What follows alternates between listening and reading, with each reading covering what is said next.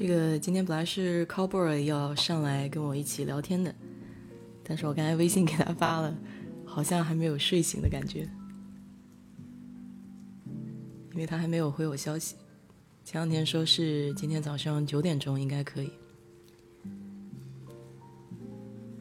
不过周末嘛，睡个懒觉还是可以理解的哈。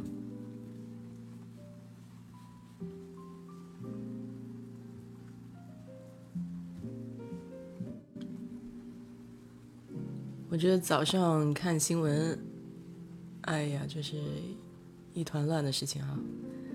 啊，难怪我这个阿里的股票嗖嗖的跌，是吧？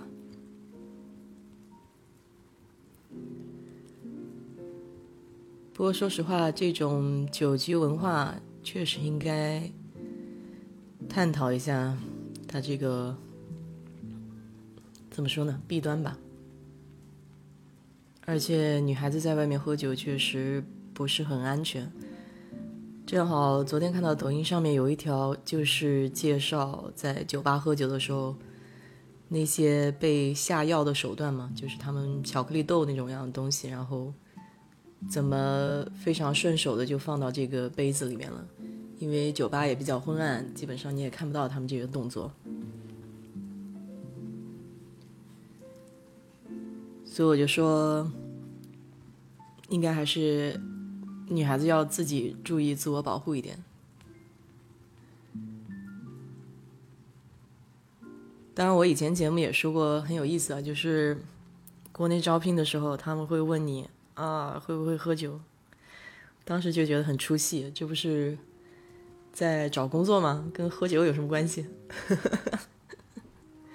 呃，结果你看就出事儿了，是吧？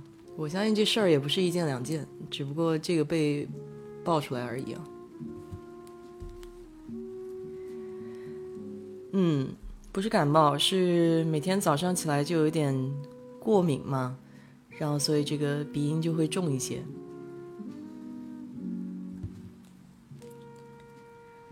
哎呀，这位帅哥果然还在梦乡里啊！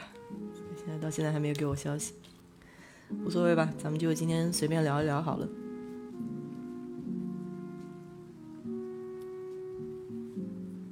谢谢你哦，没错，还没开嗓。呃，一大早的啊，你们谁要是想上线跟我连线聊一聊也可以哈，今天是属于自由自由聊天的状态。我本来是想就着这个阿里的话题聊一聊美国这个公司文化的。我刚才看群里有一些消息，在对这个房子的房产证啊，还有这个买房子谁出钱的这个问题比较感兴趣。嗯，以前节目也说过，就是美国确实没有房产证。它是这样的，因为大部分的人都是贷款买房嘛，所以你其实是没有什么证的，是等到你贷款还完了以后，他会给你一张纸。就是说，你这个贷款已经清了，那那张纸就是你这个房子的凭证。像你如果做重新贷款啊，做其他那个，嗯，怎么说呢？就是你如果再贷其他款的话，你要证明你这个房子没有贷款，那那一张纸就很重要。所以说，那个纸你是需要保留好，但是它没有像国内那样有一个大红本本，就是写房产证啊，就是谁跟谁的，嗯。然后你如果要知道这个房主的信息呢，是每年的，你走网上可以搜他的房产税信息，所以房产税是归在那个，那个应该叫什么 county 的，嗯，我忘了那个 title 了，就是他他有一个人是专门负责整个 county 的这个 tax，然后你走网上搜搜你自己的这个房产税的时候，就可以输入你自己的地址，或者说输入人的姓名。就可以找到你所有这个税的每一条细节，因为它税里面也分土地税啊，分这个学区税啊，嗯，还分一些其他的就是呃税项，然后总体加起来你这个百分比，还有每年你这个房子的估价，呃乘以乘以这个房子的估价以后呢，你就得出来你每年要付的房产税了。那这张表格上面呢就会有呃地址信息，还有到底这个房子是属于谁的。就是他们这边叫 owner 的这个信息。还有一个说到身份证是吧？就是美国没有身份证，美国是一个社会安全号码，这个号码是跟着你走一辈子的。就是你出生的时候呢，呃，如果你是美国人啊，你出生的时候就会有一个这个号码跟着你。这个号码呢很重要，嗯，它是一个像寄给你的时候是一张纸，但是它其实是一个卡片，一个长条形的卡片。但是大部分人呢不会把这个东西带在身上，呃，会把会放在家里藏好。呃，因为这个号码不能让别人知道，因为别人知道你这个号码以后呢，好多事情都可以干，对吧？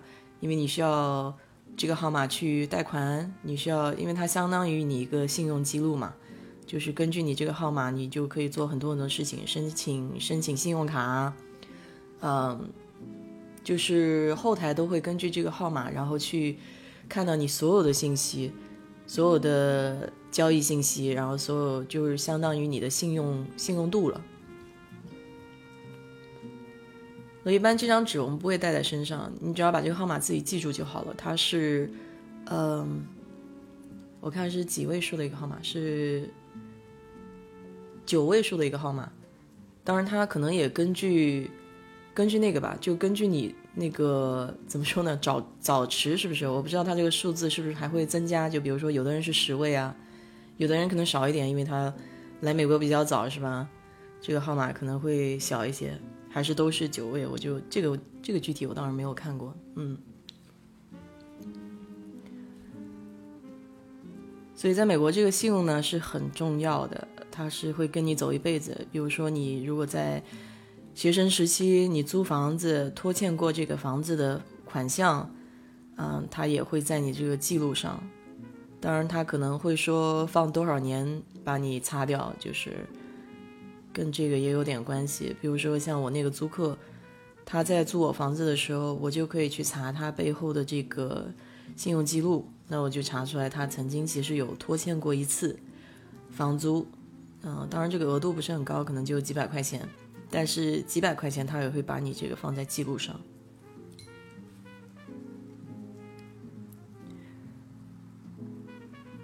所以说，在美国做事情呢，就要谨慎一点，就是要按照规则来。嗯，如果不按规则来的话，总归会有后果跟着你。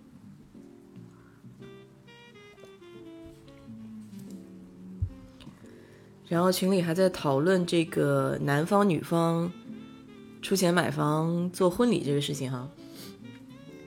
嗯，就像张姐讲的，其实我只了解一个表象，因为我毕竟没有看过美国人真正的结婚或怎么样。但是我知道，我有朋友是嫁给这种越南裔的美国人吧，相当于在美国这边长大的孩子。那他们的理财方式呢，跟我们中国人是不太一样的。就是我们中国人结了婚，基本上你的就是我的，我的就是你的，是吧？大家都混在一起用了。那美国人他是会有一个夫妻共同账户。那就说我自己有我自己的一部分钱，但是我会从我的工资里面拿出一部分，放到这个共同账户里面。所以说，如果要买房啊，或者说以后这个家庭的开销啊，嗯，基本上都是从这个共同账户里面出的。我相信，我相信就是说，也有很多美国婚姻它是 A A 制，就是你管你的，我管我的，但是。他要保证这个独立的情况下，也有夫妻共同需要处理的一些事务，那就从那个共同账户里面走。嗯，的确是有女方付这个叫什么婚礼费用的这个习俗，好像。但是他们有没有考量的这么清楚？就比如说像国内男方买房，哦，女方就要出装修啊这些。似乎没有这么这么的细，我感觉，就是就是没有像条件一样放在这个叫什么桌面上这样谈，就说啊你出多少我出多少这样，它可能就是一个传统的习俗吧。从过去来讲的话，似乎就是女方会出这个婚礼的钱。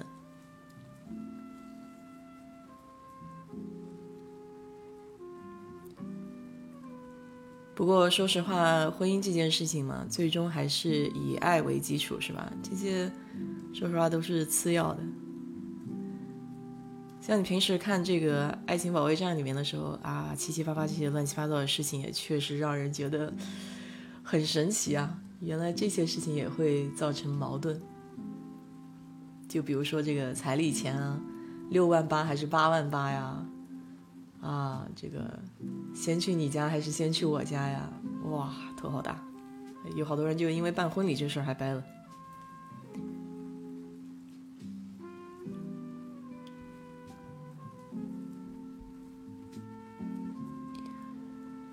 嗯，我的房子的水管，嗯，后来不是说那个房顶漏水给填起来了吗？但是邻居又给我打电话说那个水继续漏到他们家了。后来因为那个邻居要出差，所以他特别着急，晚上十一点钟给我打电话，然后我就觉得很神奇嘛，就是我们家这边的水怎么会漏到他们家？就墙其实也挺厚的。所以后来他说就建议我们一起打物业，那打物业了以后，他也有二十四小时紧急处理水管的这个事情的。然后他们半夜就派了水管工过去检查。先一开始呢是说，呃，就因为比较晚了嘛，他们实际上要把那个墙给割开来，才能看到到底是哪边漏水。然后第二天早上又来了，第二天早上来了以后呢。给我打电话，他的意思就是说，在我洗碗机的后面那块漏水，然后导致这个水也蔓延到邻居家了。他先一开始说这是我的责任，然后需要把那个墙打开来。我就一直在问他，我说这个大概得多少钱？你得给我一个价格范围吧，否则的话我不知道我能不能用你这个水管工是吧？因为别的也有其他我认识的水管水管工。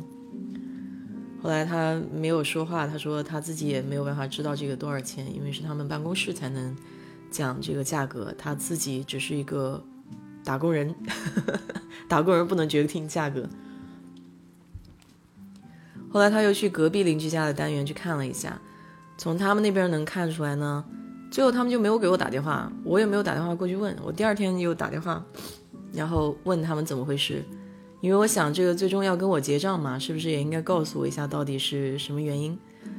啊，后来他们检查了半天，说这个水管是因为空调那个管道被堵住了，然后就让两边的房子就全部漏水了。然后说空调管道的话，应该是归他们小区管，所以就不需要我再付钱了。他们把这个墙体打开来以后呢，也会帮我把它再嗯。怎么说？就再再再把它装回去吧。嗯，所以想，哦，终于不用自己付钱了，心里心里终于有一块石头放下了。虽然天花板上那个还是要我负责。对这个，你看有房子每天都是事儿，烦死了。哎，不过一件一件处理吧，对吧？我想在国内很多事情也很烦的。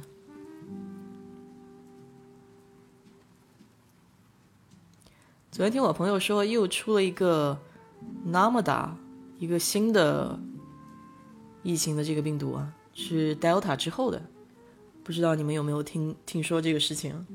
我还没有仔细关注呢。说现在又出了一个新的，我看这个变异要变得没完没了了。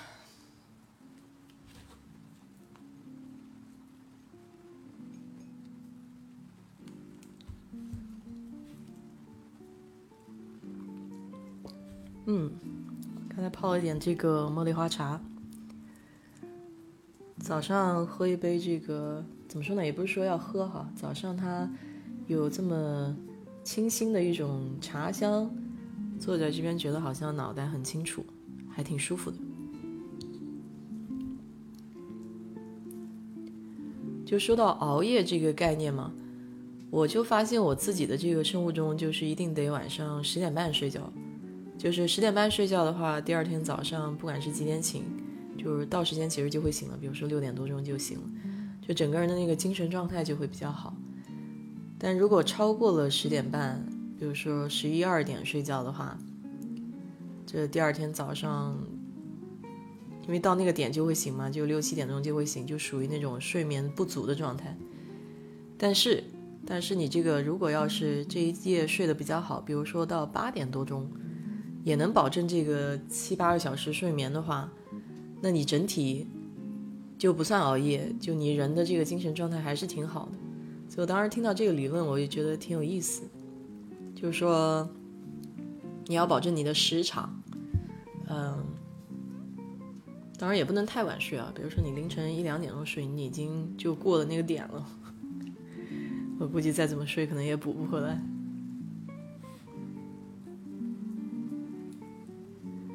昨天把那个 Loki 给看完了，就是不知道你们知不知道，就是漫威动漫的一个人物叫 Loki，他算是诡计之神嘛，是吧？然后他出了这个电视剧，就是嗯，看完了之后我觉得也一般般吧，就是没有我想象的那么好，就是从剧情这个结构来讲的话。但是他讲这个多重宇宙空间的概念还是挺有意思的。那我其实比较推荐你去看《星际穿越》的一个纪录片，叫《星际穿越背后的秘密》。嗯，《The Science of Interstellar》那个其实挺有意思的。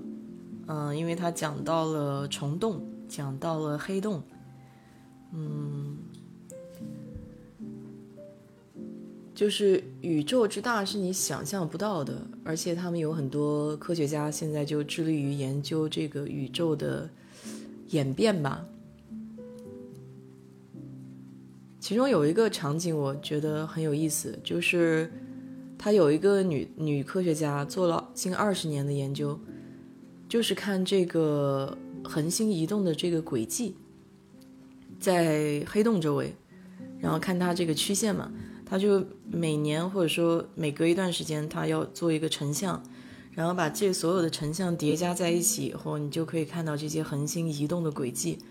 那经过二十年的移动的轨迹，你就能看到它的曲线是是往黑洞那个方向走的。也就是说，确实黑洞是把它们往里面拽，有非常非常大的这个引力，而且还包括这个黑洞的样子应该是什么样的。嗯，因为他们很多人是基于爱因斯坦的这个理论嘛，所以你想想看也很神奇啊！几百年前的人他就已经能够预测到很多事情了，非常非常了不起。包括虫洞这个概念也很好玩。虫洞这个概念是虫洞，虫洞这个概念还有空间和时间的概念，就是空间和时间也许就是一回事儿。嗯，他们是有联系的。那些理论很好玩。虫洞呢，就是介于就是折叠了之后，然后虫洞就像一个，嗯，应该怎么说？叫 shortcut，shortcut 就是那种捷径。虫洞就像捷径一样，就是可以通过很短的时间，然后就穿越到另外一个时空。但是虫洞会比较限制这个。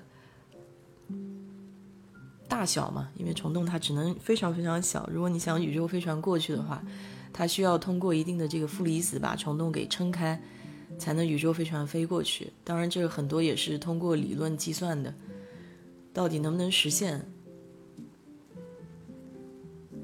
其实对于宇宙这种东西来说的话，有很多很多值得探讨的事情，因为对于未知的一种好奇嘛，包括。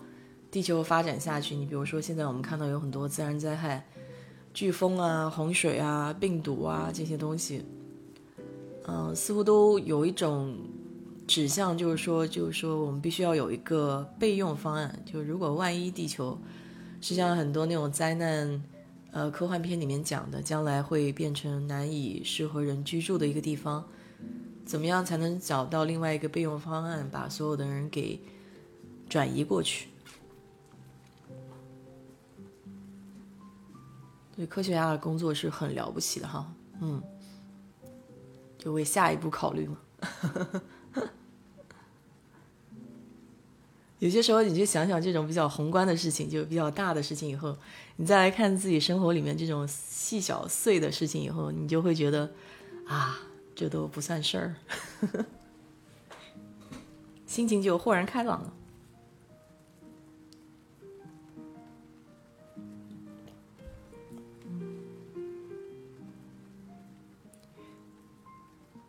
其实有时候看看纪录片还是挺好的，说实话，我觉得纪录片很有意思。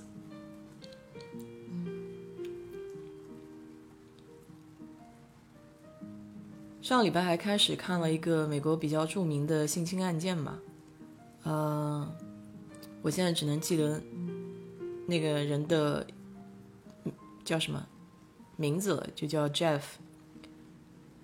那么他在纽约那边呢，是一个比较知名的人物，就是跟上流社会都关联比较紧嘛。但大家都不知道他的钱是哪来的，都很好奇。甚至他跟克林顿也照过相啊，跟川普也是邻居啊，就很很多政界还有商务界的人跟他关系都非常好。那最后呢，这个纪录片大概其实分几集啊？分四集，我现在只看到第二集。嗯，我也跟我美国朋友有讨论这个事情。他当时呢，就是被就九几年的时候，有一对姐妹花是大概跟。那个应该是很有名的一个人物，叫《名利场》那个杂志，一个记者就爆料他这个性侵的事件。那么你想，这么有权利、这么有，嗯，怎么说呢？有钱的一个人，你想要去靠这么小的一件事情去掰倒他，是非常非常难的。我们当时他们自己也是受到威胁，对吧？包括那个想要报道出来的记者写好的那个稿子也被压下去了。所以那件事情从九几年开始就销声匿迹，然后到可能零几年的时候吧，就就是那个记者可能是不放弃对这个事情的调查，就越找越多。他这个事情主要出就出在佛罗里达的棕榈滩那边。其实我还没有去过，原来棕榈滩那边是分西面和。东面，然后东面的棕榈滩呢是一个岛，岛上住的都是非常非常有钱的人，对吧？然后西面呢就是像贫民窟一样，就是大家都非常非常穷那种，就只隔了一个桥，贫富差距就非常非常大。那当然有钱的那个人是住在那个东面的棕榈滩那边，那棕榈滩西面的话是有几个高中的。那这件事情之所以引起人的关注，是因为它针对的都是青少年，就是未成年的少女。然后也是说，他是怎么说的呢？就是会像传销组织一样，他会通过一个女生去带其他的女生进来，然后这些费用都非常少，大约就两百块钱、三百块钱，非常非常低的费用。那你带一个人进来，那我就给你两百块。就这样，就一个庞大的组织就出来了。那现在这一部分，有一部分女生就站出来，就是指责他性侵的这个事情。最后到零八年的时候呢，这个人是跟 FBI 达成了一个协议，说不知道他提供了什么样的信息了，但是最终这个事情就不了了之了。在之后就没有人再谈起这件事情，包括 FBI 也是说不要再追究他的责责任。我觉得这件事情对我怎么说，我我的看法是很有意思的一点，就是为什么这些女生会愿意被操控。就是他们几乎，当然钱是一方面原因啊，可以挣挣钱，但是他不断的带其他的女生进来，然后这些女生又被性侵，那这些被性侵的女生又转转之为成为带其他女生进来，就带新的女生进来，不是说对这些受害者就是要指责他们或怎么样，但是我我觉得这个事情就你看，有很多事情它就不是非黑即白，它就是一个灰色的地带。你既然现在他去指责这个人，你既然知道性侵这件事情对你的伤害很大，影响很大，那为什么你会愿意再让别的女生经历跟你一样经历的事情呢？我就是觉得这件事情我有点 想不明白。嗯，就像以前好莱坞出的那些事情一样，就是说，嗯。其实跟娱乐圈的潜规则差不多嘛，包括吴亦凡这个事情，对吧？都是都是一样的，就是你要辩证的去看这个问题。当然，我们肯定大的是非上一定是清晰的，这个事情是不对的。但是同样也要去反思，作为受害人的角度也要去反思，为什么自己会愿意或者说掉入这种样的陷阱。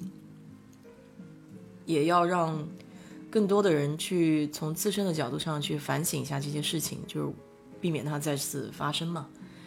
所以你说，如果有一些女生她遇到这些事情了，她马上就去报警了，或者说，当然她有权有势，她会威胁到你，但是你也不应该再把新的女生带进去，去助纣为虐吧。嗯，这是我自己的一些感想哈。可能不是当事人，也很难理解他们那种比较矛盾的心理，明知道是错的，但是那样的生活，怎么能让人不陷入那个漩涡呢？你想，一个上流人的生活，呃，和一个处在底层的这种生活状态，本身就让人产生比较眩晕的感觉了，所以他对这些事情比较向往，也是可以理解的吧，是人性的一部分嘛。哎，今天这个闲聊闲聊的好像有点废话比较多。啊，没事儿，Coffee 还跟我说他睡过了。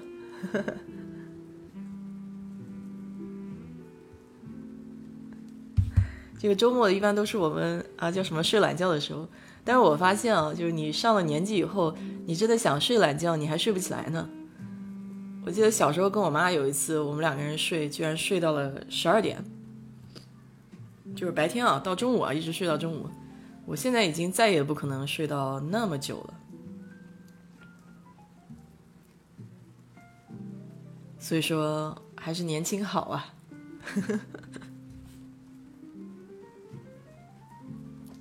好，他大概洗洗弄弄，过一会儿要上线嘛。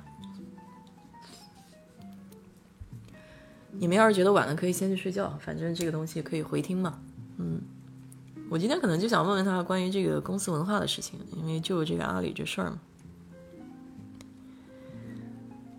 因为在特斯拉我也没有干过，是吧？我不知道特斯拉的文化是怎么样。那我们公司的话，只能说作为欧洲的这种代表，或者说一种全球性的公司，他会看重哪一些哪一些方面吧。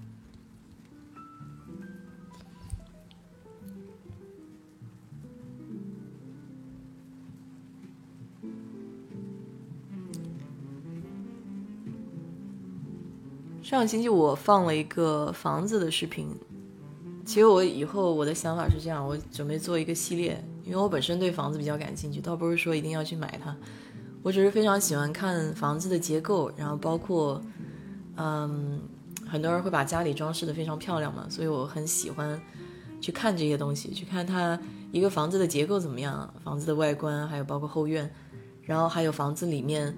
作为主人的话，你是怎么把这个房子给装扮成你自己的风格？就是每一种不同的风格也会给我不同的这种启发，啊，包括有一些点子比较好的话，我也想在自己的房子里面能把它装饰出来。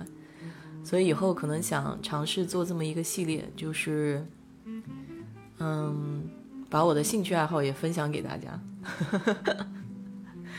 就是跟着我一起去看看房子呗，聊聊天。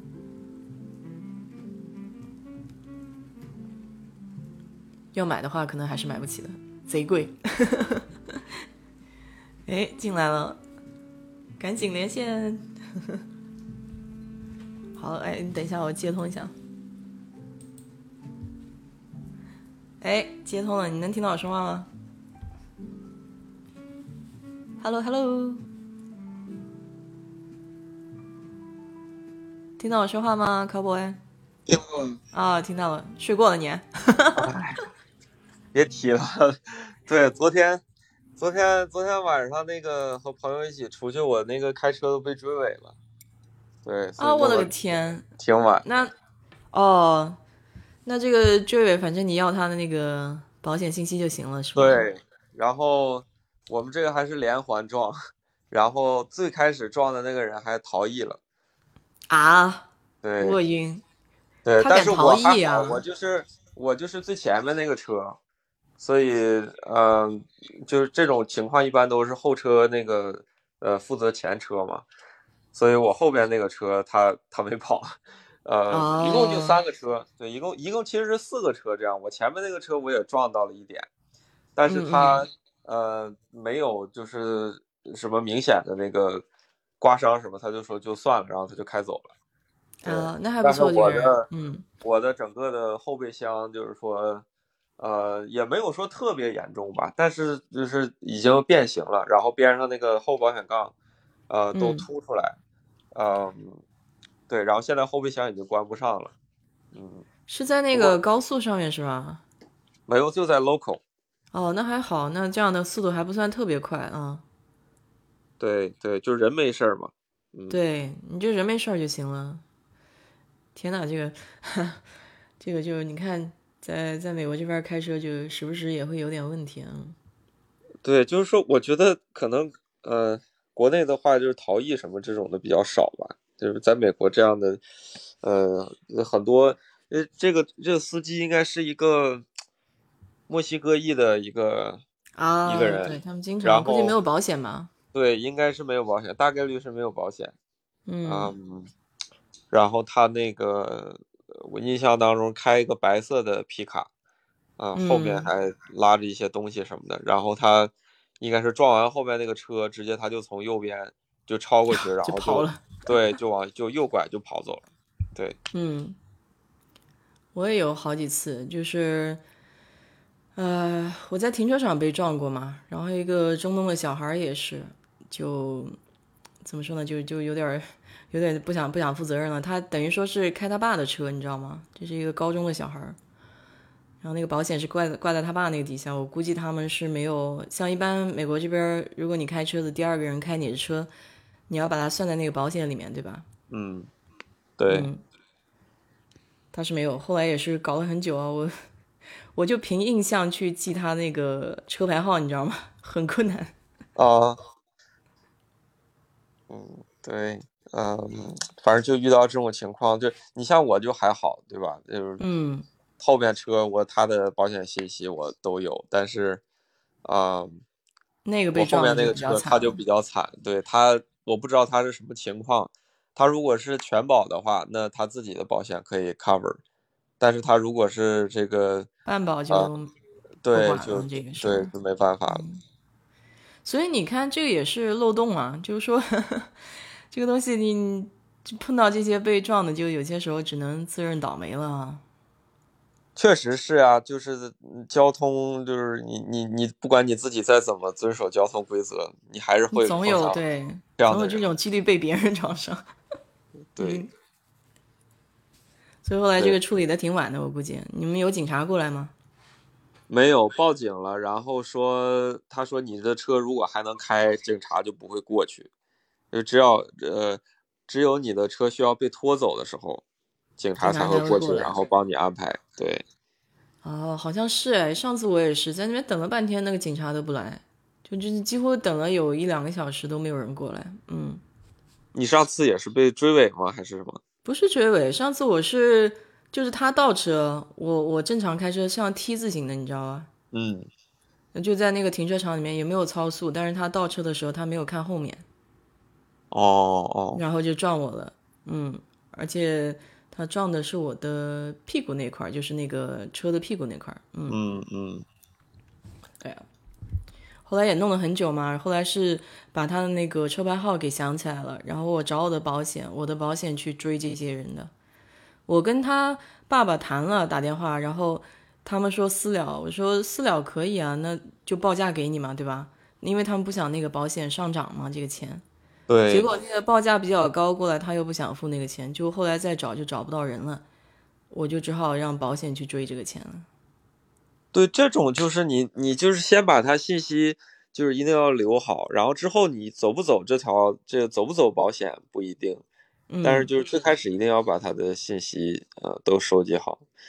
对，就实在不行的话，也要把那个车牌号码给弄下来。嗯 就是你有车牌，基本上他就就能找到了。对的，但是就怕那个纸的车牌，你知道吗？你知道哦这边不是经常有贴纸的那种招临牌？他我听我朋友讲，那个有可能是假的。是吗？嗯，就是有好多那种黑车，或者说，嗯，他其实没有牌照的车，他就贴那个纸的。有一部分我们知道是因为他没有牌照，是新车嘛，还在等那个新牌照过来。对，但是有不少人就利用这个，它实际上是假的车牌。嗯、所以我就我就是不仅照他那个，嗯、保险的信息，还有他驾照嘛。对对，就是那个驾驶证这些信息都要照下来。是的，哎，这个事儿挺糟心的。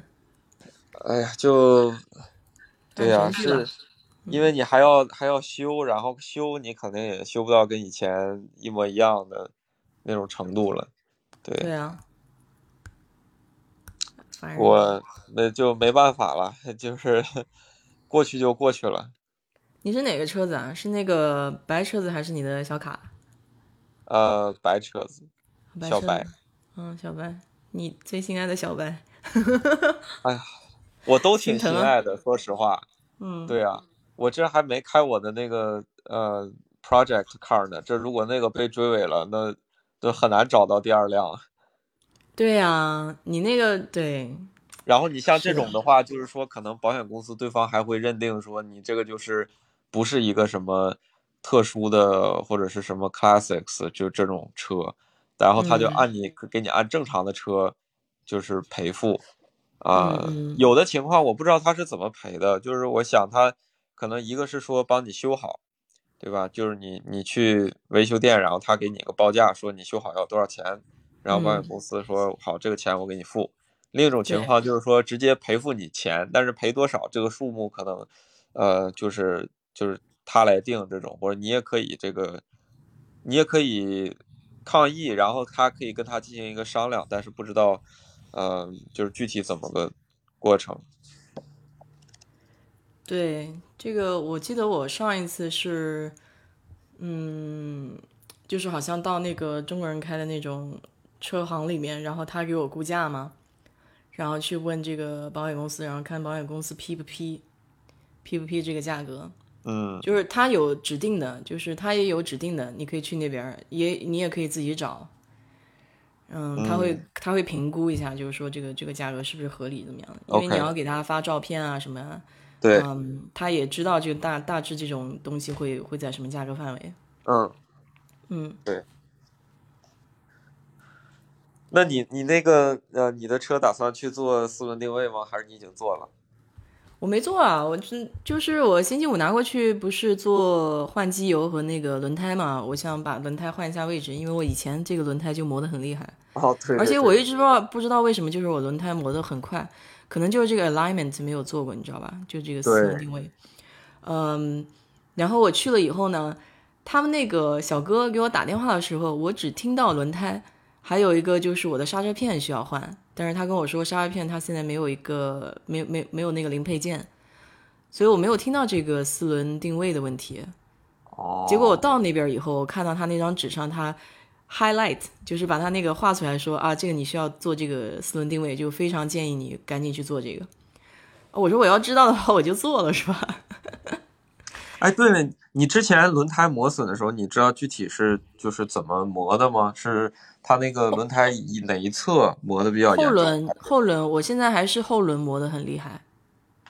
就是它那个是边上吗？还是轮胎的中间部位？还是应该是边上，应该是边上。我听他说的意哦思就是说，那个轮胎后轮后面两个轮子，他都建议我换掉了，就是说轮滑磨得很厉害。然后就说我这轮胎没换多久啊，怎么又磨成这样了？嗯，那你对它一如果是侧面磨损比较严重，就是说明你那个呃轮胎有点啊、呃就是向歪掉了。对有一侧向外倾，所以它就外边那个边缘就磨得比较严重。对，嗯，就是这么想的话，其实很正常，因为我开车经常会撞那个路牙儿，就是就是每次每次那个开车，就是我拐弯嘛，特别是右侧，就是我拐弯拐右边的时候，呃，经常那个弯儿就拐小了，就后轮经常会撞到那个路牙上面，再磕一下，哈再下来。嗯嗯，所以后轮其实很正常，后轮是会磨的比较高。就这这样回头看的话啊、回头看的话，我觉得好像是比较合理。嗯，对，没哎事，就知道了，下次注意就好。哎，但是这个四轮定位做的话，一般价格是多少啊？你知不知道？嗯，一般就是八十块钱到八十到一百块钱这样吧。哦，那 4S 店是要贵一点。嗯，他给我报价是一百一百三。对，4S 店肯定是什么都得贵一点。对，但是我在他那边换机油是为什么？因为他那个机油可以管一年，所以我觉得算一下价格似乎也差不多，就就算了。而且他用的是合成油嘛。对对对，嗯，对，合成油比较好。我想这个对，不过我想这个四轮定位可能找别家做也可以，是不是？对，四轮定位这个是比较标准的，就是每个车都每个车都得做嘛，嗯，嗯，对，就找一家普通的就行。哎，沃尔玛有没有啊？沃尔玛做不了，好像。沃尔玛做不了啊，沃尔玛只对能换胎。对，因为它是需要一套专门的设备去做这个，它有一些什么，呃，这个反光镜啊，还有什么激光一些设备，它不是所有的 shop 都有。嗯，OK，那就我就找找找看吧，嗯或者就是等到等到它有那个刹车片的时候，跟它一起换掉算了。嗯嗯。我我刹车的时候会有那种很响的声音，你知道吗？就是那个、哦，对，我我知道，那是什么原因啊？就是它的刹车片的设计上面会有一些，呃，就是说凸起，然后你等到它磨损到那个就是比较危险的那个程度的时候，它那个凸起就会接触到你的刹车盘上，所以其实你刹车的时候，它是那个相当于凸起在和你刹车盘在摩擦，那它、嗯。它就会就是就是发出那个比较刺耳的响声，非常。非常刺耳，对对，嗯然后这就是一个报警的系统，就是告诉你你该换了。对哇，这都想了快一两年了，一两年不是吧？真的就是那种那个很刺耳的声音。但是我觉得很奇怪，我去换机油的时候，他没跟我说刹车片要换，就今年才开始说。嗯，这因为有的时候是因为他说你时间长不开它，呃，刹车片有点生锈，呃，但是那种情况哦你一般就是说开几次刹车踩几次之后，它那个表面的锈就自动清理掉了。嗯嗯所以你如果再想的话，就是刹车片的问题应该。嗯，OK，反正都要换了，都是要花钱的地儿。都是要花钱的地儿。啊，对啊你现在院子整的怎么样啊？你家里那个前面？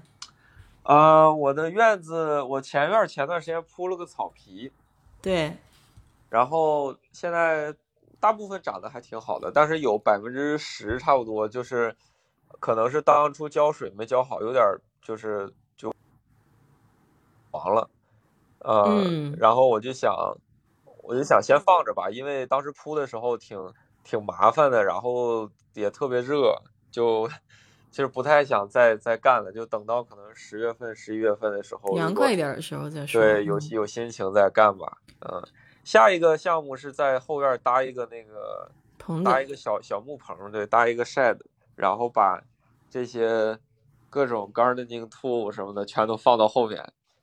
对，这样我车哦库就能腾出来去做一些就是这个跟车相关的东西了，就不用说所有东西都放在车库里。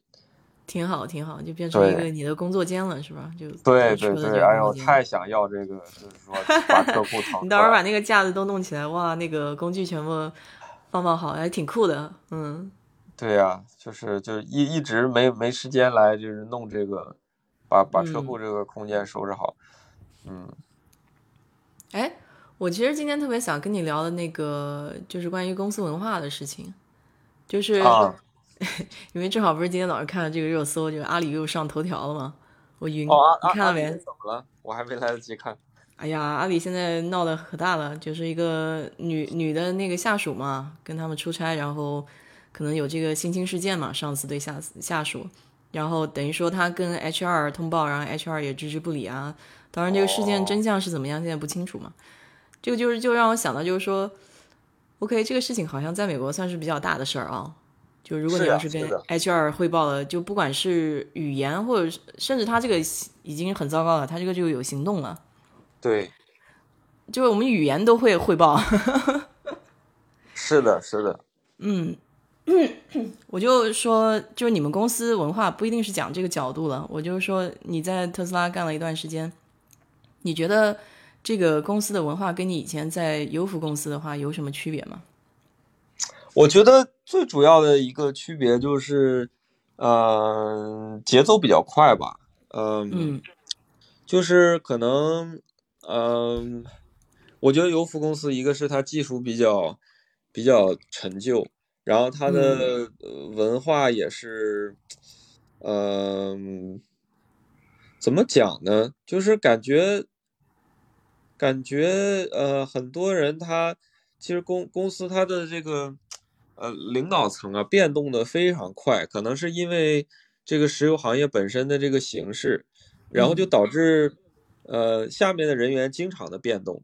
呃，而上面的这个比较高层次的一些领导者，他就是他本身没有什么技术方面的经验，然后他就是总呃去做一些呃怎么说呢？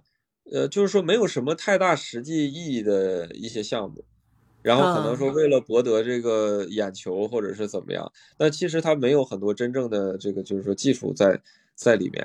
嗯，比如说我们原来的话，原来的那个油服公司，就是每天就是在工厂里面搬机器，把这个机器搬到这个车间，搬到那个车间，那个车间搬到这个车间。但是最后搬完了之后，这机器干嘛呢？就是真正没有多少产出。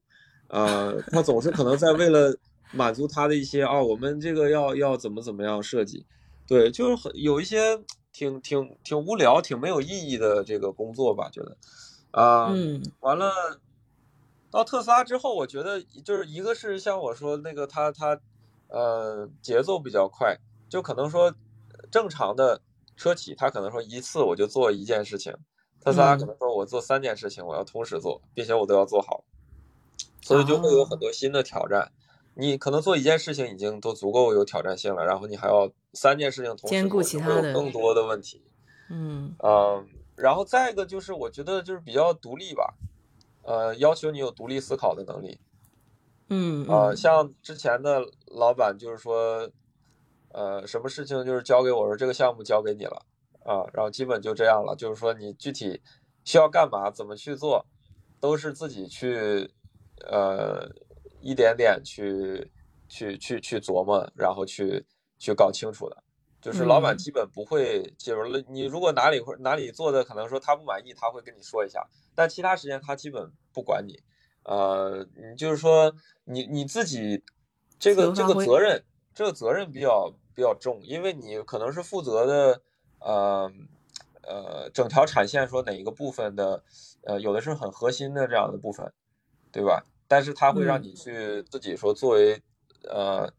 呃，有点像项目管理、项目经理这样的呃一个一个呃角色去负责这一块，所以你我我总我总觉得就是自己一半是工程师，然后另一半是像项目经理这样一个角色，呃，就还挺好的，对，嗯，那这样很锻炼人嘛，就是嗯，对，然后他你比如说呃，我们要项目要这个进入这个投产啊什么，就他会让你去。就是就是说自己，呃，代表你自己做的这个部分，对吧？然后跟一个这个大的项目组里面，就是让你很有存在感的这样一个，呃，这样一种感受。嗯，那这个倒是挺好的，说实话，嗯，因为我觉得好像工作的环境里面，你要能学到东西，这是首要的。第二点就是说，呃，你要有一个整合资源的这个能力嘛。就如果你要是往上走的话，对于这方面其实要求还挺高的。嗯，你作为这个项目管理人，其实很锻炼的就是这方面。你你手上有资源，你怎么去分配，对吧？嗯，对我那个呃呃，之前他们说就是在在特斯拉有别人跟我说说特斯拉有一句话叫 "I hope you can swim"，就是说 就是说你你来了之后。就相当于把你扔到海里一样，对吧？你如果自己能学会游泳，那那你就能存活下来。你学不会就被淹死了。嗯，哇，这跟我爸的教育理念比较一致啊。我就是被我爸扔到游泳池里面学会游泳的。对对，没事。我天啊，你你你这个你这个是真人版、现实版。哦，对啊对啊，我爸就是这么教我游泳的。嗯，就原来在那个南大游泳池就是这样的。对，反正就是这是我印象最深刻的两点吧，就是说一个是节奏快，再一个是呃独立自主。嗯嗯，对，跟我们公司有点像哈，但是节奏快不是的，我们公司是属于嗯怎么说呢，就是流程太多，因为一旦公司大了以后，他这种就比较偏向于社会的官僚层次，你知道吧？嗯就一层一层的这个上去，然后你要一层一层的通过一些一项决定，然后所有的决定又变成不是一个人的决定，是一个一个整体的决定。就是我觉得它的弊端就在于有很多人他不愿意不愿意去承担这个后果和责任，那么也就造成很多事情是有点流程臃肿，然后不一定能够事半功倍，反而是拖了很长时间，不一定把一件事情给解决。就是太慢了，这就是大公司的问题，我感觉。嗯，对。那么好处呢，就是说他可能人比较多样化一些。那你作为公司的一员呢，你能接触到的这个文化背景很不一样，还有不同的这个管理风格，嗯，也有很多值得你学习的地方，这个是个好处。嗯嗯，确实。你像你像你说的，就是比比如说给你一个比较大的自由空间，然后让你自我去发挥的话，你觉你觉得这种风格是你比较喜欢的，是吧？对，我觉得是我比较喜欢的，觉得就是有点挑战性，呃，总是一成不变，就让我觉得，呃，就是就工作挺没意思的。对，嗯，那你觉得这个奖惩机制清晰吗？就比如说你这件事情你做得好，然后公司会，嗯，不一定是公司的，就是说你的上司或者你的同事会给你这个呃认可和欣赏，然后你如果做的不好的话，也有一定的这个，嗯，等于说让你意识到这个后果，有有这个概念吗？嗯，我觉得大多时候可能走不到就是惩的惩罚的那一步，因为嗯呃，你如果你的老板是一个嗯。他的这个工作条理比较清晰的话，他在你刚有点这个苗头的时候，他就会把你指指出来，对吧？就不会说等到这个后果比较严重的时候，对对，呃，就是至少我觉得我如果当老板的话，应该会是这样，因为你也不想看着下属直接向走向这个失败嘛，对吧？你你就及时纠正，嗯，这个我但是就是总体上来看，我觉得主要还是看老板。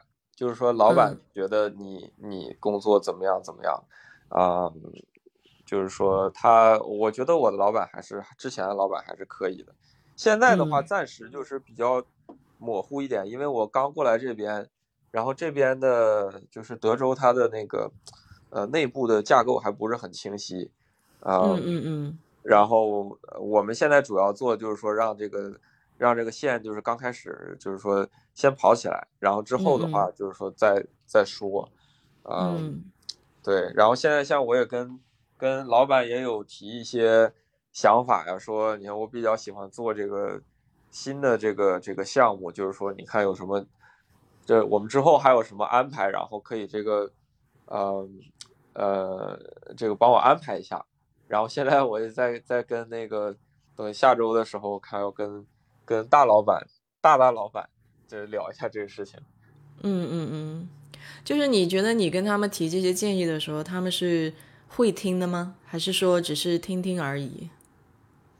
呃，这个也也也不算建议吧，就是说我对我自己的一个规划嘛，职业发展的一个规划。然后是，然后他们也总是说，就是说你你如果想做什么，你一定要告诉我们，这样你不告诉我们，我们也不不知道。然后也没有办法去帮你安排，对，呃，就是说你你其实自己规划还是挺重要的，因为，呃，你你只有自己知道自己想干嘛，对吧？大家才能给你创造这个机会，然后让你去做，然后你才能获得这个更大的这个，呃，就是说就是职场上的成功，然后他就进入了一个正性的良性的循环嘛，对吧？是你其实想进入的就是说这样一种循环。你如果你你不告诉他，大家也不知道，然后你可能现在的工作你也不是很满意，然后你就继续这样下去，你可能就是说，倒倒不一定说你会呃犯什么错吧，就是说可能会比较比较比较平庸一些，然后你没有那么开心。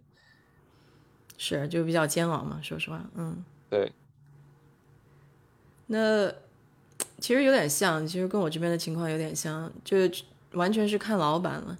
呃，我在公司里面也碰到过一个同事，那么这个女孩子她是自己对规自己的规划非常清晰嘛，但是她的规划跟老板给她的规划是不一致的，那么就产生了比较大的冲突。也就是说，嗯，有一种情况就变成你想做老板，并不是想让你干的事情。那么就，如果你再遇到一个老板比较怎么说呢？就是说他不是那 么开放的思维的话，对，就会产生一种效果，你在里面会过得比较煎熬。嗯，哎呀，这个对这种情况也是挺常见的，就是。尤其是我刚到公司的时候，我感觉就有的事情，我直接就去做了，做完了，老板就说你为什么要去做那件事情？就那都应该是谁谁谁做的，然后怎么怎么样，就就很委屈啊，就是觉得哎呀，你已经做了事情了，对吧？然后哎，还收不到表扬，是吧？那你还要怎样？就是对，吃力不讨好，这叫。呃，对，但是就就没有办法嘛，就是说有像这样的，就是。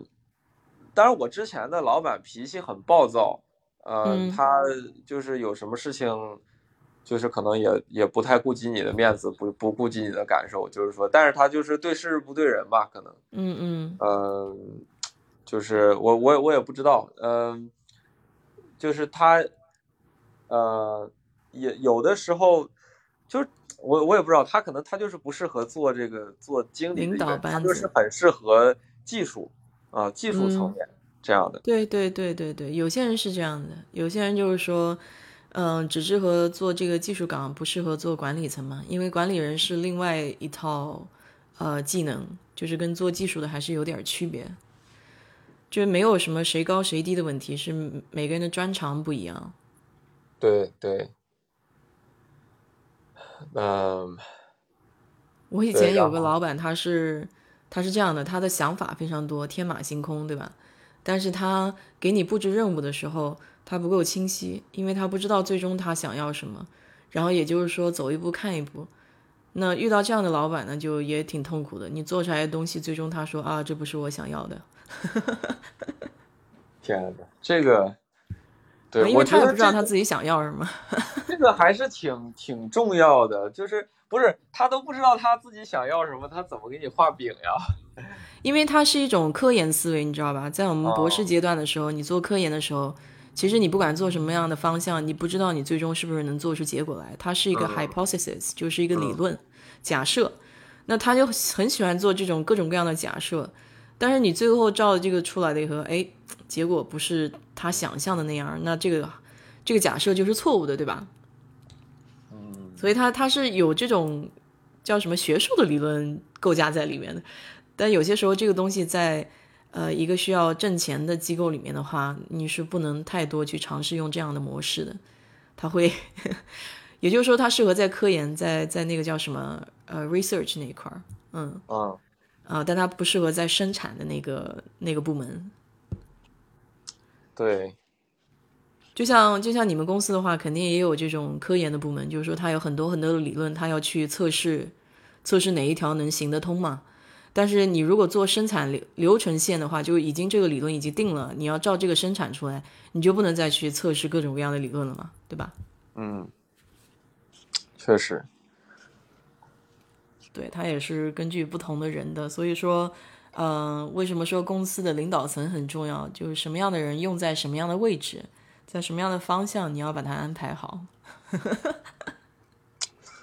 对的，这个就比较需要看老板了。就是你，你老板，我觉得一个是你在考察员工，但是你也在，你也在了解一个员工，对吧？你他适合做什么？那他适合做的东西，你可以就是往，就是根据看，也要看他的这个个人的意愿嘛。但是你就可以，呃，把他向那个方向培养，呃，这样就是说，对，对于你和你的员工都都有都有帮助嘛。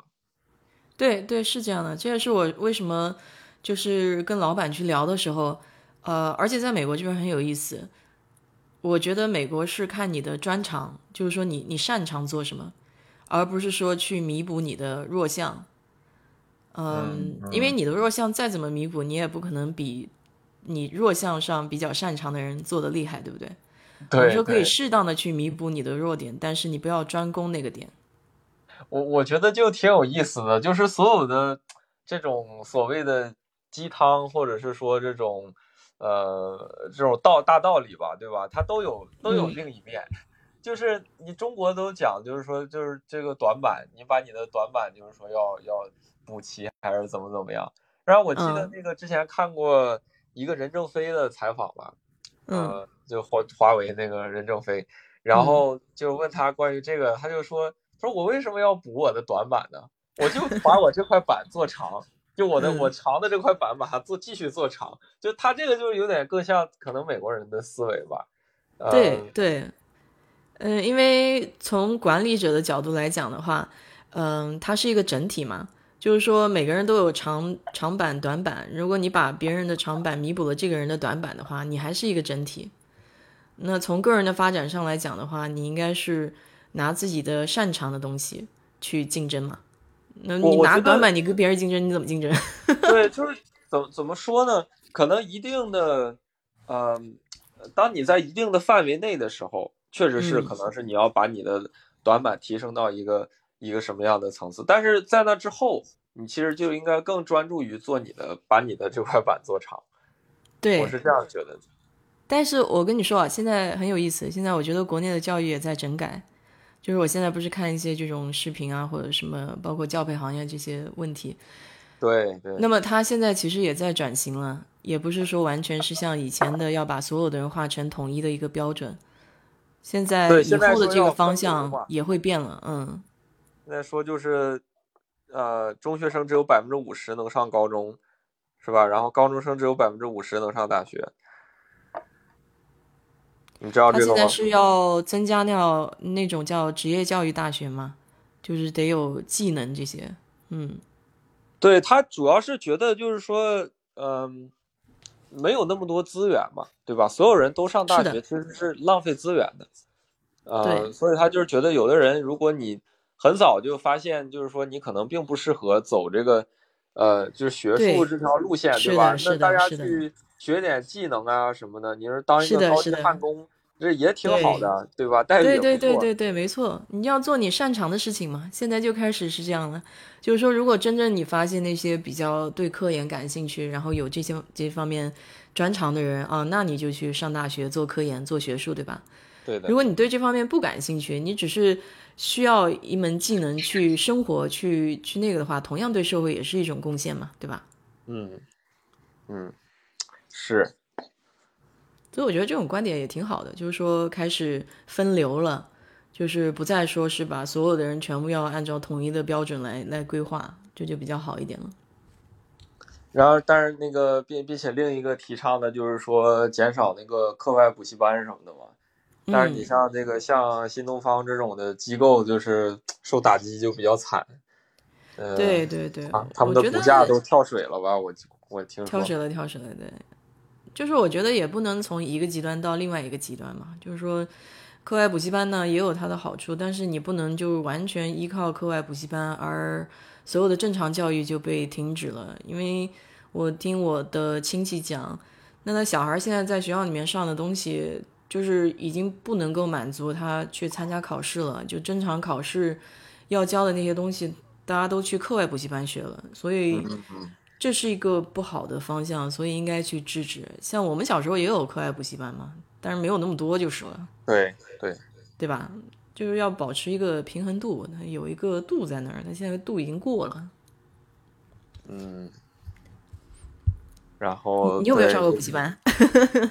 肯定上过呀，怎么没上过？我觉得没上过的孩子真的是少之又少。嗯，是，还是多多少少都都上过，我觉得，嗯。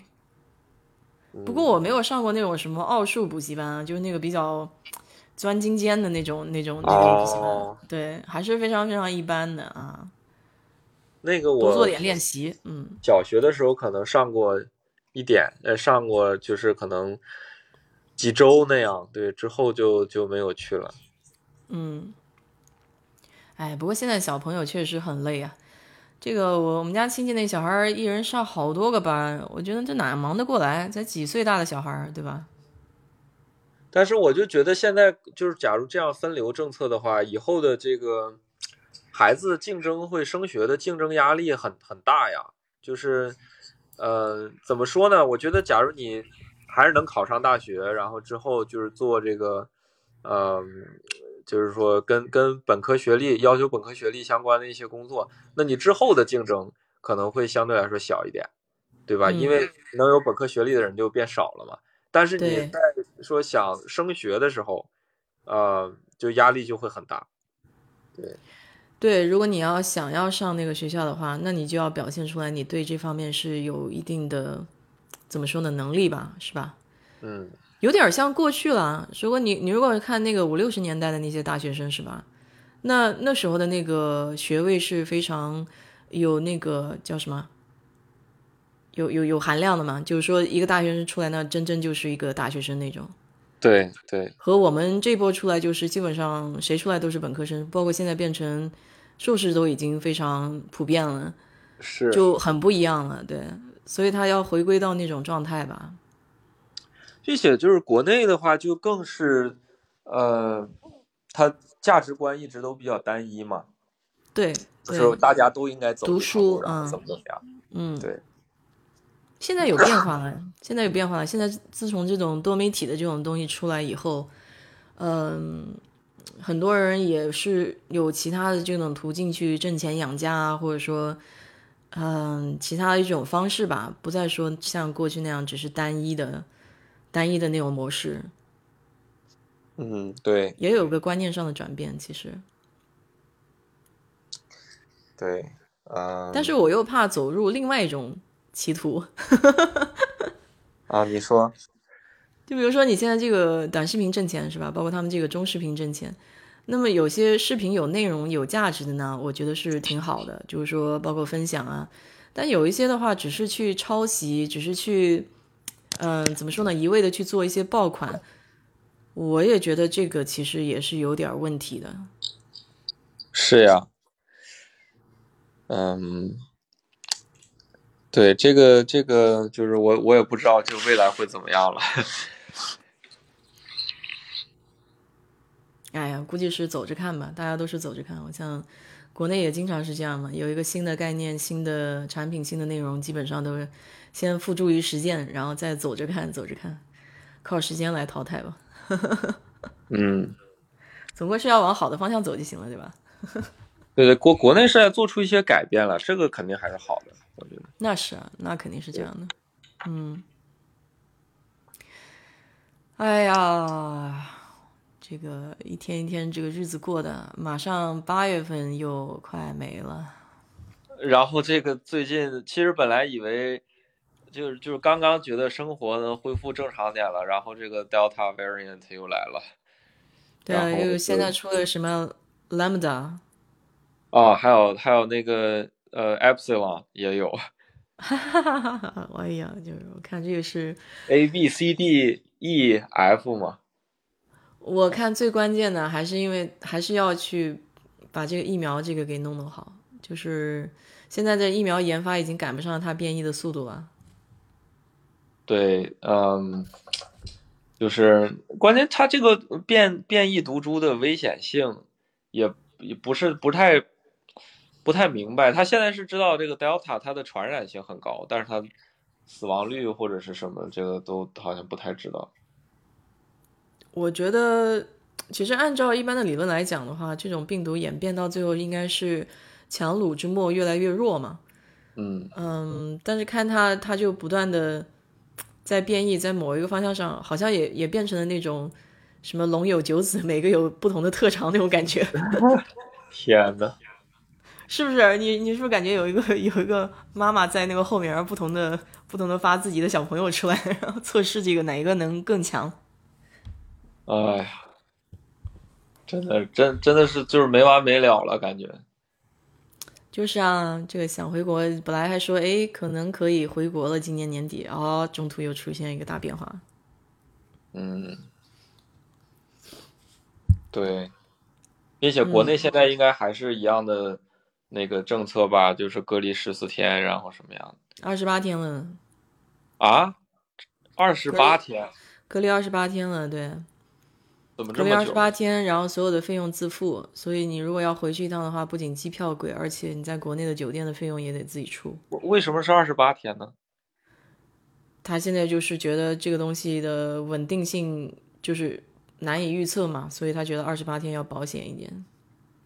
嗯，那也太久了，我觉得就在宾馆待四周，整个人都整个人都不好了吧？对啊，而且你不能出来啊，你就只能在那个房间里，然后人家给你送饭、送送水，这不就是坐牢一样吗？哎，不过也还行了，就想想之前，呃，就是去年，呃，三月份的时候，就疫情刚开始嘛，在美国这边，然后那个时候不也是一样的吗？对吧？那个时候不也是在家自己就是，然后一天一天过，一周一周的过。嗯，不过那房间要大一点，就是说，呃，怎么说呢？你自己家要房子的话，你在德州这边还有个后院，对吧？你最起码还可以在后院走一走。那酒店或者说国内一般的房子的话，那就是一个格子间嘛。是。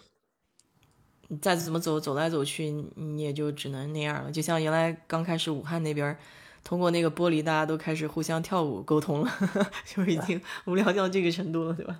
互相跳舞沟通。对啊，他不是有一段视频吗？在高楼高层都是那个玻璃嘛。那从通过玻璃你能看到对面吗？那大家就站在那个玻璃那边，就是开始开始跳舞，就像跟对面的人玩了。哦，对，有点意思。Anyway，嗯，你今天准备干嘛呀？今天今天没什么打算，说实话。好好休整休整啊。对，就休息了，可能看看书，弹弹吉他，呃，收拾下房子。呃，就是一天基本就这么过去了。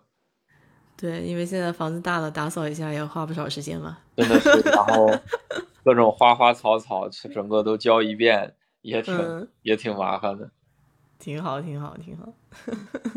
对，现在现在有了房子可有的你忙，我跟你说，事儿多呢。是是，嗯，我最近不是正好那个。嗯，租的那个房子那个水管裂了嘛，然后也是最近就在看呢。哦，是最近裂的。哎，对，水管爆了，就是它是这样，是个老问题。这个原来买这个房子之前呢，那块就有水渍，实际上它原来就坏过，然后打开过修过，但是现在是靠近那个坏的地方又又裂了。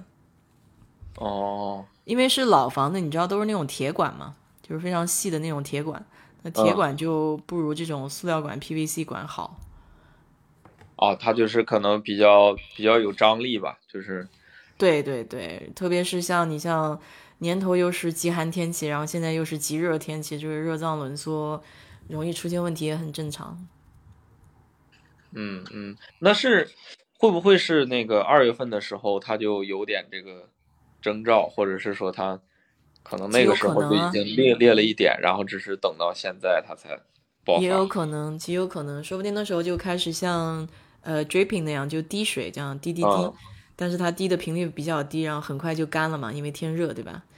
所以所以一直到现在才炸了，也有也有这种可能。而且我跟你说特别有意思，这管子呢，它是通往别的这个单间的，因为这个是一个连排的连排的那个小房子嘛。连排小房子不是前后左右都有邻居吗？这根管子是一根共用管，就是是跟邻居的共用管。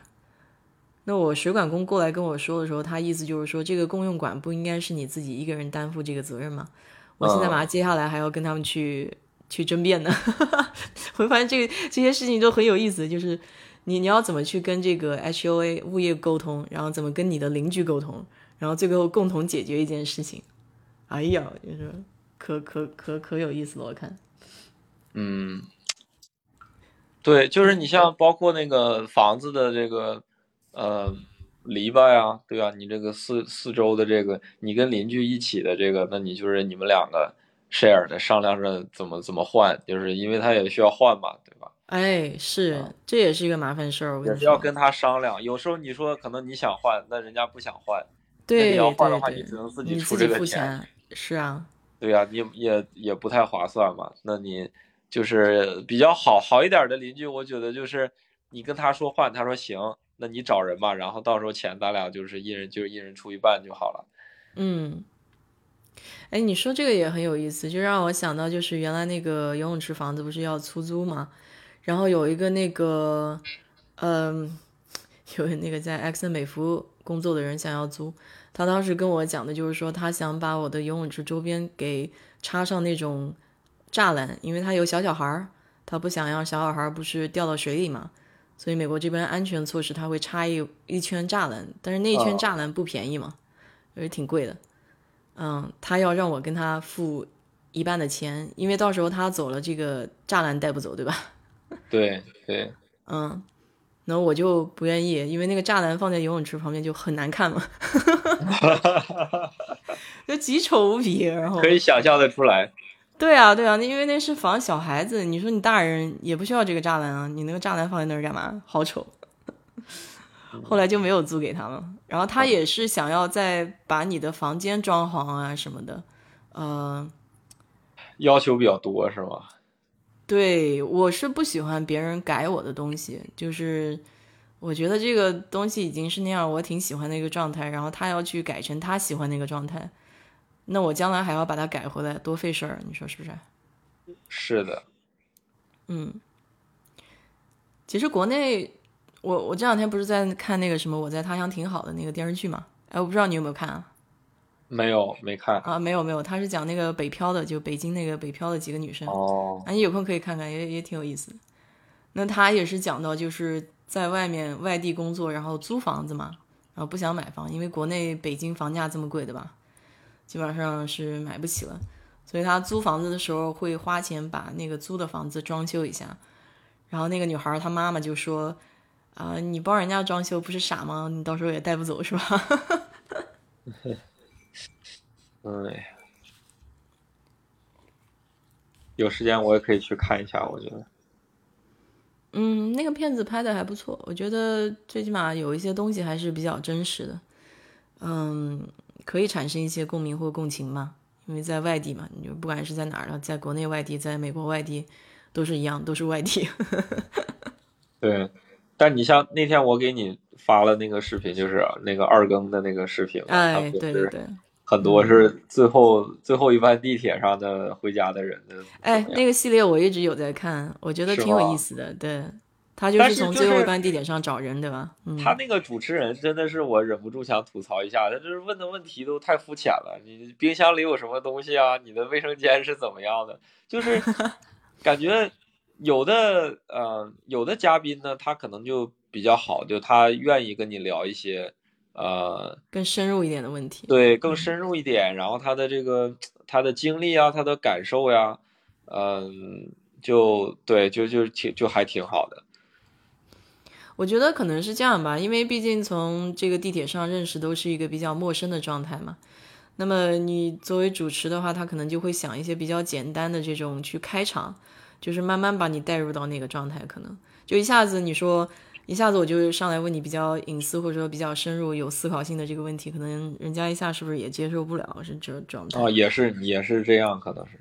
对，就只能先先，就像美国叫什么破冰是吧？破冰。哎，就是破冰破冰游戏啊，就是让我想到这个阿里的一个谣言了。嗯。哎呀，反正最近这个事儿也挺多的。包括包括吴亦凡那个事儿是吧？你看了没？哦，是的。哎，吴亦凡这次是真的是水掉了，对，真的是彻底。一手好牌啊，给自己打烂了。就我昨天还看了一个特别有意思的，好像是哪哪个饭店吧，说呃谁谁谁谁谁就是一呃整个一块板上面写的各种各样的明星的那个名字，说他们都来吃过了。完了，中间就发现有一个明星的名字被盖住了，然后发现 把这个接起来看，下面是吴亦凡。对啊，现在大家都不想跟他扯关系嘛，这个这个事情太严重了。嗯，对。嗯。哎，你呢？你今天打算干嘛？我今天啊，呃，其实也没有什么太多的事情，我就我现在不是在做那个呃，就视频吗？就是那个房游系列，就是看房子。我不是最喜欢看房子嘛，就是，所以就是就看看不同的房子，然后讲解讲解啊，就是就觉得挺好玩的嘛。是呀，我我就喜欢看那些结构，嗯，然后看它里面这个主人家怎么把这个房子给装饰的，我觉得挺好玩的。对，你喜欢三层的房子吗？就那种 townhouse 吗？就是你原来住的那个 Heights 那边的。呃，我觉得我还挺喜欢的，就是它那边其实很方便，就是你，嗯，你如果想要热闹的话，对吧？你就开到什么 Washington Street 上面，就是两边都有很多各种酒吧，就，嗯，就突然一刻就变得很热闹。那你要是觉得累了，需要自己的空间，你想安静，那你就回家回到自己家里就好了。就基本上它那个 townhouse，嗯。前面的一一般没有什么前院，但是他自己有一个小的后院，嗯，然后就也挺安静的，啊，就那种感觉像闹中取静的地方哈。对对对对，是的，我是觉得这个三层的房子比较有意思，而尤其是就是你你像一般这个年轻人哈，没有小朋友的时候，他就住这些房子其实挺方便的，尤其像 Heights 那边这种就很多哈。对。对的，是的。那你现在住的那个环境跟这个 h i s 就很不一样了，就太不一样了。就是，呃，我可能觉得，可能可能就是年轻人买这个 single family house 都比较少，都是真的是大多数有人成家了，或者是这个就是有孩子了之后啊，然后搬过来住一样。像我这样的，可能还是非常非常少的。嗯，不过你也是为了成家做准备嘛。实际上，现现在买也挺好的，你最起码在奥斯汀有一个地儿可以待，否则的话也总是飘着的状态嘛。是有的，有时但是有时候觉得自己就想的太远了，有些东西可能不用做那么远的打算，就是到时候再说嘛，是吧？就是觉得自己有的时候可能，嗯，就是就是考虑的太远，然后自己会比较累。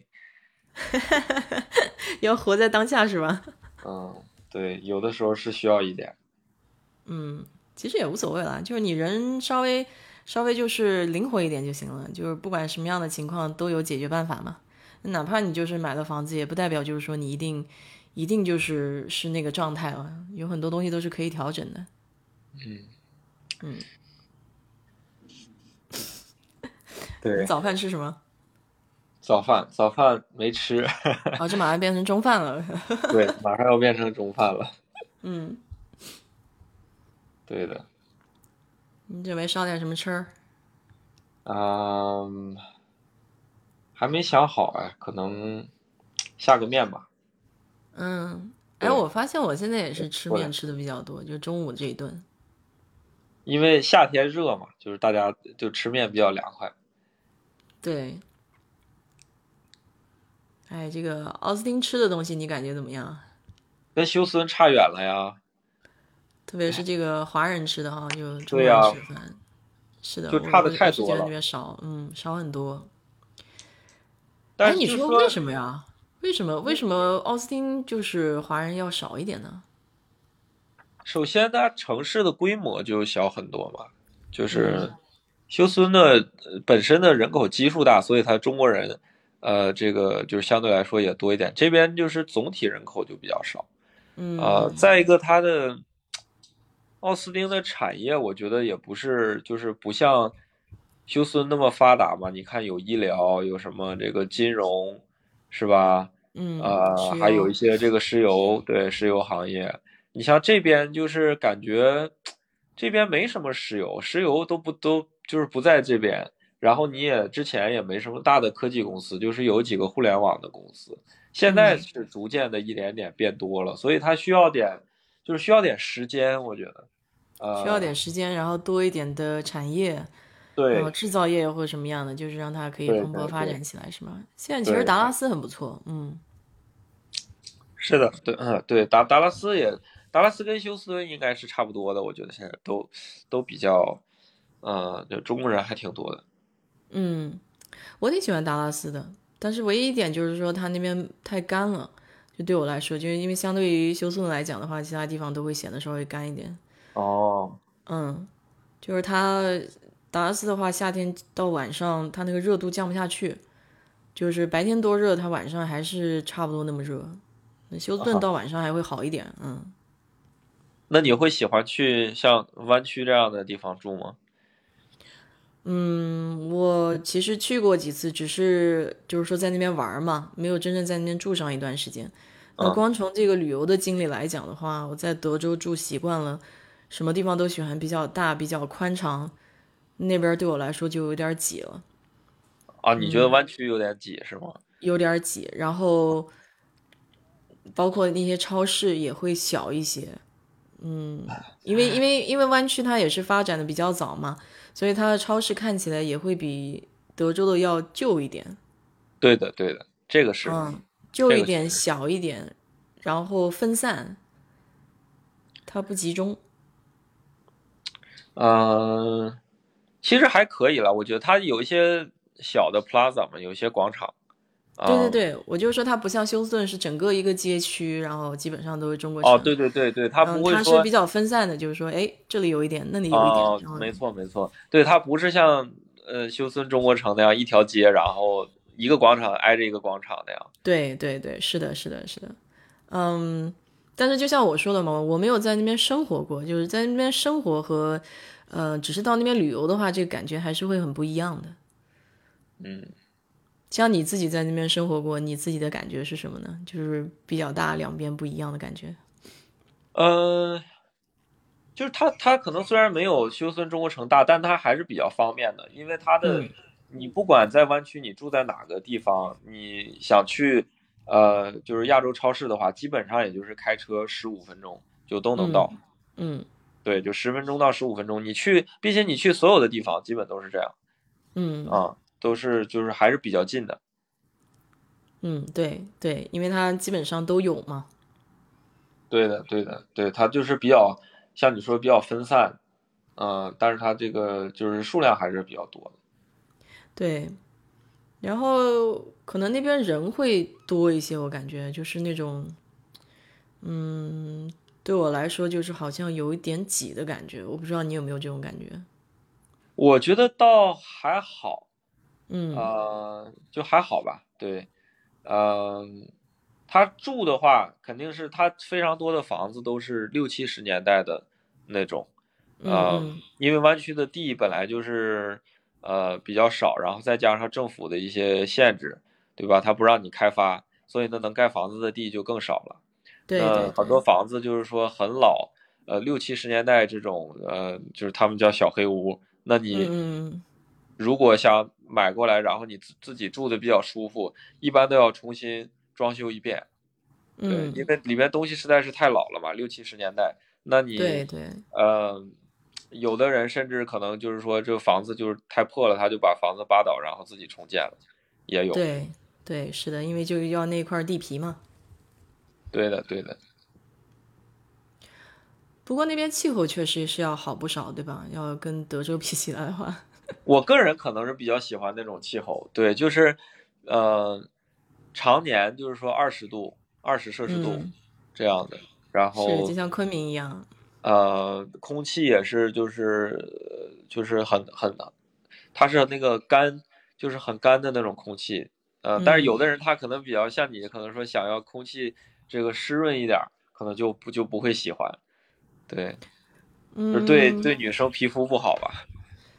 对，就是不要像丹佛那么干。其实，如果你不要那么干的话，有一点点湿度就可以了。嗯，我是比较喜欢凉爽一点的天气，但是我不喜欢冷的天气。就热一点没有关系，但是像加拿大那么冷的话，我就不行，就是太冷了。对。所以，像加州它这个四季如春的地方，为什么大家都喜欢去？这也是很正常的，因为这个天气确实非常宜人。对，因为并且。呃，湾区也是那种一年四季，呃，基本上都是大晴天的这种天气，对，也是我比较喜欢的。呃，不过我这次倒是震惊到了，我不知道那个洛杉矶那个附近嘛，快要进城的那个地方，不知道是因为以前有山火还是怎么回事，它就大片大片的那种乌云，全部把整个地方都罩住了。是因为我开车比较早，是早上的时候，可能八九点钟这样。嗯嗯。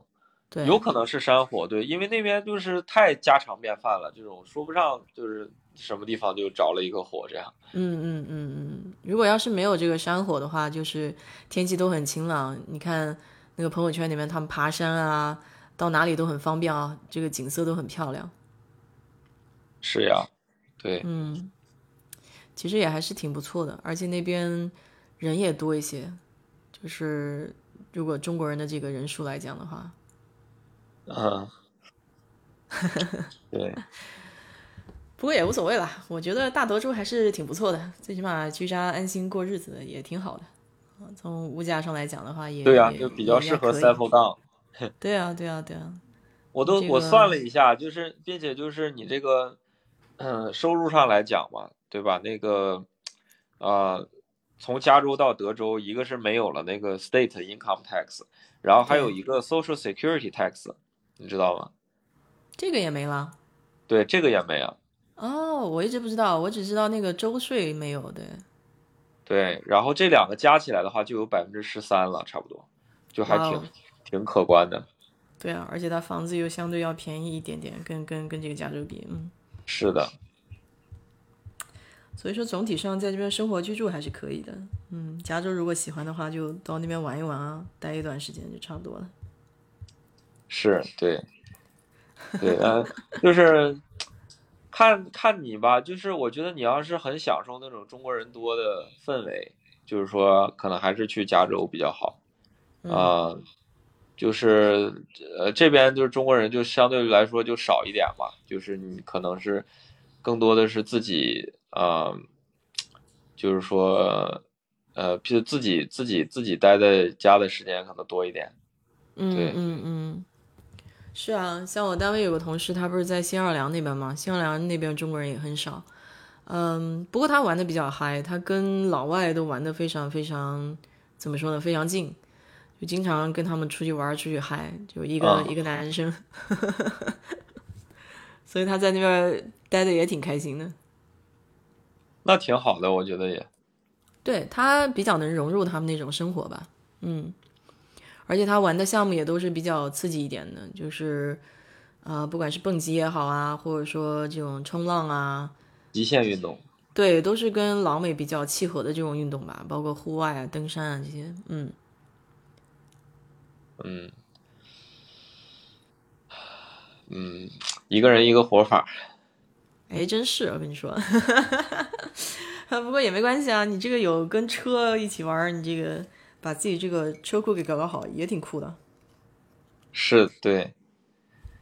呃，这儿在湾区唯一一个好处就是一年四季都可以在车库里修车呀，不用空调啊，不用什么的。就是德州就是夏天太热了，没办法没办法搞各种各种装一想搞的项目个。装一个窗机好了。装一个窗机啊，装装一个嗯窗机还得 H O A 先 approve 才行。是吗？这个这个物业也会管？对，应该是，我不确定哈，但是我觉得他应该可能是需要他那个，因为你你对房子外面会有一些改造嘛，你要那个打洞，挖个洞那个呃挖个洞。通风管呀、什么的，这个是的，啊，这个还挺有意思的。我我跟你说，我有个朋友，他父母不是把房子外面给刷了颜色嘛？他们当时没有通知物业，后来物业跟他说这个颜色不行，然后又得刷刷刷刷那个 HOA 同意的颜色。啊，这就很惨呀。对啊，因为你付了钱了，你又得重新再弄一遍。所以哎我也想就是把房子外面给整一下，可能也得先跟物业打个招呼。嗯，我我们像我我家这个就是红砖的嘛，所以也、嗯也刷不了什么。对，他们好多就就是刷成白的嘛，嗯。哦，主要我那个砖看上去有点老，就是有点旧。其实你红砖你不需要刷的，红砖挺好看的。嗯，对，呃，就就是，反正看着还行吧。就是新的房子，我看最新盖的房子，它都是贴那种，呃，石头，有点像，对，有点像，呃，发白，然后发那个，就是淡灰色的那种那样的淡灰色、淡黄色那种，嗯，啊，看着也挺好的。对对对，它就是每一个年代它的那个嗯风格都不一样嘛，所以我就说这个房子有意思就在这点上面。不管从外观也好，内饰也好，它每个年代都有自己的这个风格。包括现在就不怎么贴墙纸了，对吧？那以前人很喜欢贴墙纸。嗯，对。嗯，好吧，你要不要去弄点吃的了？这一大早的没喝水，没吃东西。今天先聊到这儿吧。嗯嗯嗯，行，回头说。好嘞。好，哎，好，拜拜。拜拜。